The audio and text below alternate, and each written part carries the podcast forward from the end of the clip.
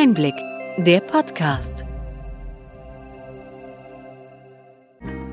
Sie hören den Einblick-Podcast, der Podcast für den tieferen und dennoch knackigen Einblick in die relevanten Ereignisse des Gesundheitswesens der vergangenen Woche vom Gesundheitsmanagement der Berlin Chemie.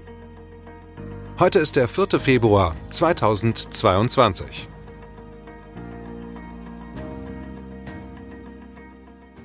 Welche Themen standen in dieser Woche im Mittelpunkt? Die Corona-Pandemie hat die Notwendigkeit einer umfassenden Digitalisierung des Gesundheitswesens gezeigt, so der Corona-Expertinnenrat der Bundesregierung in einer Stellungnahme. Die Testphase beim E-Rezept soll ohne zeitliche Vorgaben durchgeführt werden. Von den Patientinnen wird die Digitalisierung eingefordert, so das Ergebnis einer repräsentativen Umfrage.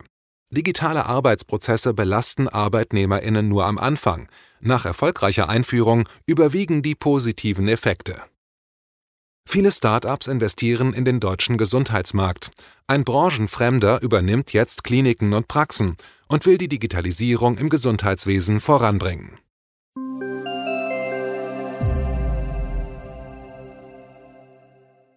Womit starten wir?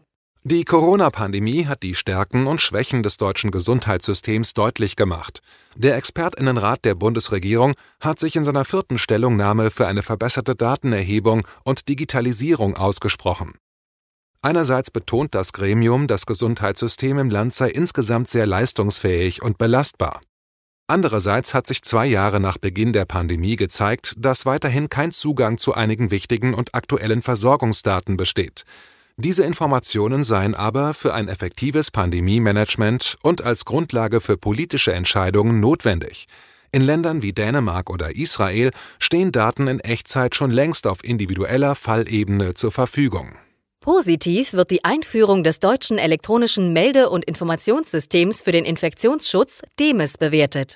Weiter bietet das Intensivregister mit Echtzeitdaten Auskunft über die Belegung der Intensivstationen. Da dieses Register jedoch keine Einzelfälle erfasst, fordert der Expertinnenrat der Bundesregierung, dass die Einführung der elektronischen Patientenakte EPA mit höchster Priorität umgesetzt wird. Diese könne Patienten individuelle Daten bereitstellen und anonymisiert auswerten. Ebenfalls fehle eine Datengrundlage zu den täglich verfügbaren bzw. belegten Krankenhausbetten. Daten zu Infektiosität und Krankheitsschwere stünden in Deutschland erst mit hoher zeitlicher Verspätung zur Verfügung. Zur Beurteilung von Risiken, etwa der Omikron-Variante, müsse auf Daten aus Großbritannien, Dänemark oder den USA zurückgegriffen werden. Kurz, Deutschland benötigt eine umfassende Digitalisierung des Gesundheitswesens mit Ausleitung, Auswertung und Veröffentlichung von anonymisierten Gesundheitsdaten in Echtzeit. Das Gremium empfiehlt also die umgehende Umsetzung der Empfehlungen zur EPA aus dem im vergangenen Jahr erstellten Gutachten des Sachverständigenrats zur Begutachtung der Entwicklung im Gesundheitswesen. Der Corona-Expertinnenrat wurde im Dezember 2021 von Bundeskanzler Olaf Scholz eingesetzt.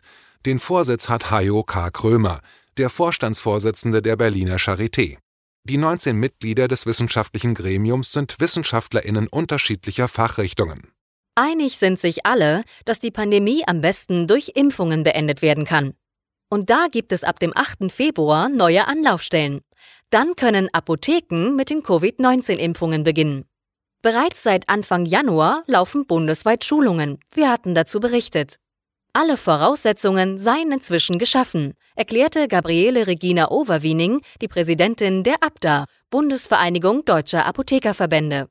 Durch die Apotheken sollen Bürgerinnen erreicht werden, die sich bis jetzt noch nicht impfen lassen konnten, weil ihnen zum Beispiel die Organisation eines Impftermins zu aufwendig war. Wir hoffen, dass mit dem Angebot viele erreicht werden, denn die Impfquote liegt weiter hinter den Planungen der Bundesregierung zurück. Bis Ende Januar sollten 80 Prozent aller Bürgerinnen geimpft sein. Tatsächlich sind aber derzeit nur knapp drei Viertel komplett geimpft.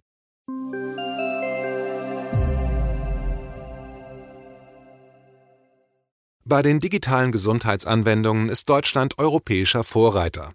Im ersten Jahr wurden rund 50.000 DiGA-Verordnungen registriert. Soweit, so gut. Doch der Bekanntheitsgrad der Apps auf Rezept könnte und sollte weiter gesteigert werden. Auch unter Ärztinnen und Psychotherapeutinnen sind die verordnungsfähigen DiGAs weithin unbekannt. Die Netzwerkinitiative des European Institute of Innovation and Technology EIT Health unterstützt kleine und mittelständische Unternehmen sowie Start-ups dabei, neuartige Healthcare-Lösungen wie die DiGAS zur Marktreife zu entwickeln. Bei einem EIT Roundtable in Berlin wurden Chancen und Probleme der DiGAS diskutiert. Bemängelt wird der Zulassungsprozess, der komplex und aufwendig sei. So seien die Anträge sehr umfangreich und Nachfragen teilweise in den gesetzten Fristen nicht zu beantworten. Von 91 Anträgen beim zuständigen Bundesinstitut für Arzneimittel und Medizinprodukte BfArM wurden 70 abgelehnt oder von den Herstellern zurückgezogen. Nicht nur deutschlandweit, sondern auch europaweit sind große Erwartungen an DiGA geknüpft. Das deutsche Fast-Track-Verfahren könnte dabei in Europa Vorbild sein. Wir haben den vollständigen Report zu Chancen und Schwierigkeiten eines europäischen Zulassungssystems in den Show Notes verlinkt. Die Hersteller von Digas können im ersten Jahr nach der Registrierung den Preis für die App selbst festlegen. Zuletzt starteten viele mit höheren Preisen. Ob dies bei den Verhandlungen mit dem Spitzenverband der gesetzlichen Krankenkassen nützlich ist, bezweifeln Expertinnen, so ein Bericht des Handelsblatts. Der GKV-Spitzenverband moniert, dass die Hersteller die Gelegenheit ausnutzen, den Preis im ersten Jahr selbst festsetzen zu können. Hier müsse gesetzlich nachgesteuert werden, so der Verband in einer Stellungnahme. In den kommenden Monaten werden weitere Preise für Digas endgültig festgelegt werden, da die einjährige Frist nach Listung beim B-Farm bei vielen Apps endet. Die Preisspanne im ersten Jahr liegt aktuell zwischen 120 und 750 Euro. Bei einer Diga wurde inzwischen der Preis von der Schiedsstelle festgelegt, da sich Unternehmen und GKV-Spitzenverband nicht einigen konnten. Das wird wohl bei weiteren Digas nicht anders werden. Kommen wir zu einer anderen Baustelle der Digitalisierung, dem E-Rezept. Das soll intensiv erprobt werden. Geplant sind insgesamt 30.000 Rezepte, die digital verordnet, übermittelt und abgerechnet werden.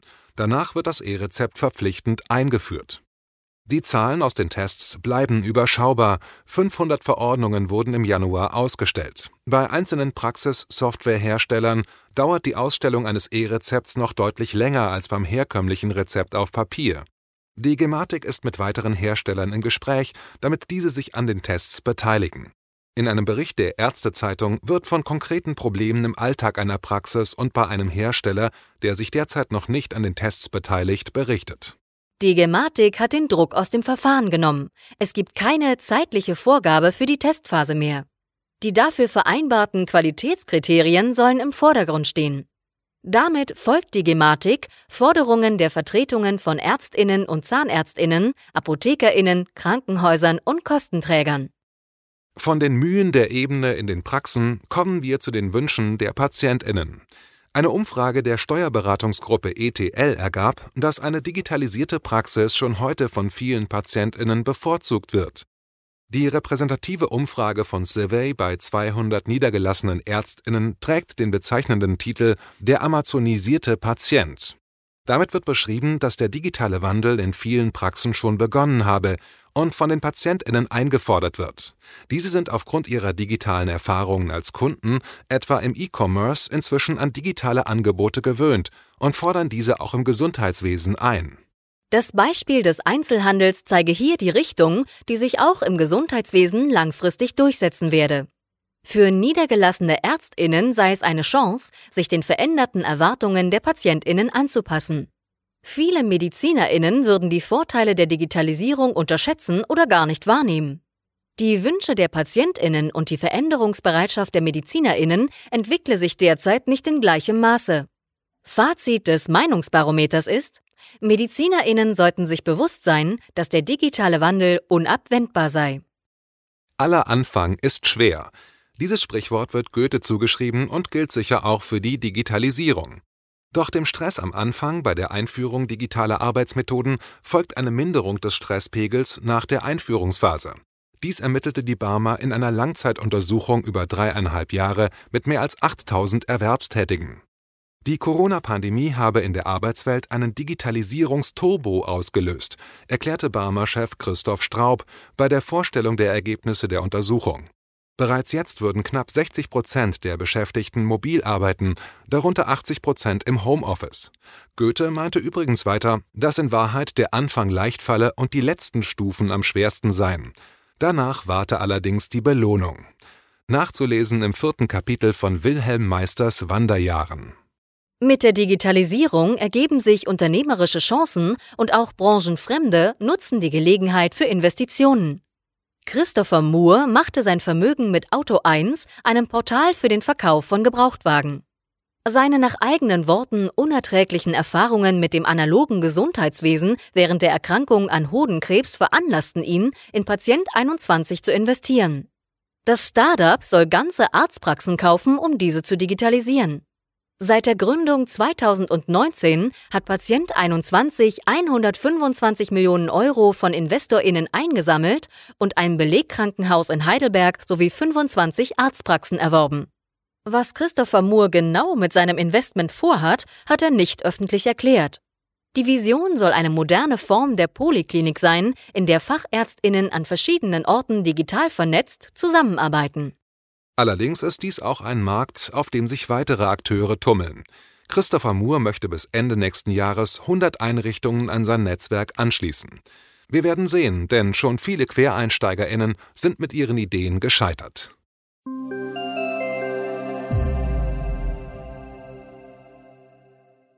Zuletzt kommen wir zu einem Hamburger Erfolgsmodell, das jetzt in Nordrhein-Westfalen eingeführt wird. Die Rede ist vom Gesundheitskiosk, das Projekt wurde vom Innovationsfonds des gemeinsamen Bundesausschusses gefördert und im Ampelkoalitionsvertrag als Beispiel erwähnt.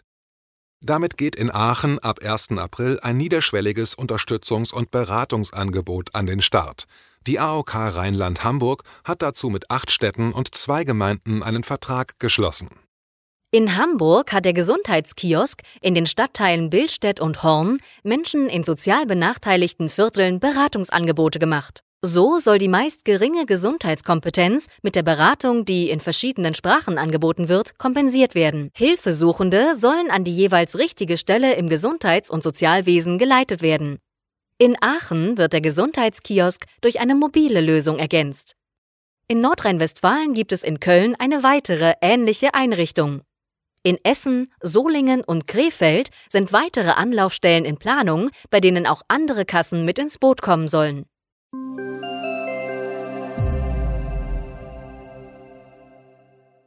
Soweit unser Rückblick. Was für Themen bringen die kommenden Wochen? Jeden Tag werden neue Höchststände an Infektionen mit der Omikron-Variante des Coronavirus gemeldet. Die Krankheitsverläufe sind aber, auch in anderen Ländern, meist leichter als bei der Delta-Variante. Die Welle an Infektionen soll im Lauf dieses Monats ihren Höhepunkt erreichen, und schon jetzt wird gefragt, wie die kommende Zeit aussehen wird. Werden wir jemals unser altes Leben wiederführen können? Hoffnung gab da ein Interview des Tagesspiegel mit dem Virologen Christian Drosten. Der sagte, dass wir nach den notwendigen Impfungen im Laufe des Jahres 2022 in die endemische Phase kommen und den pandemischen Zustand hinter uns lassen. Somit werden wir Sie hoffentlich bald über die Zeit im Gesundheitswesen nach der Pandemie informieren können.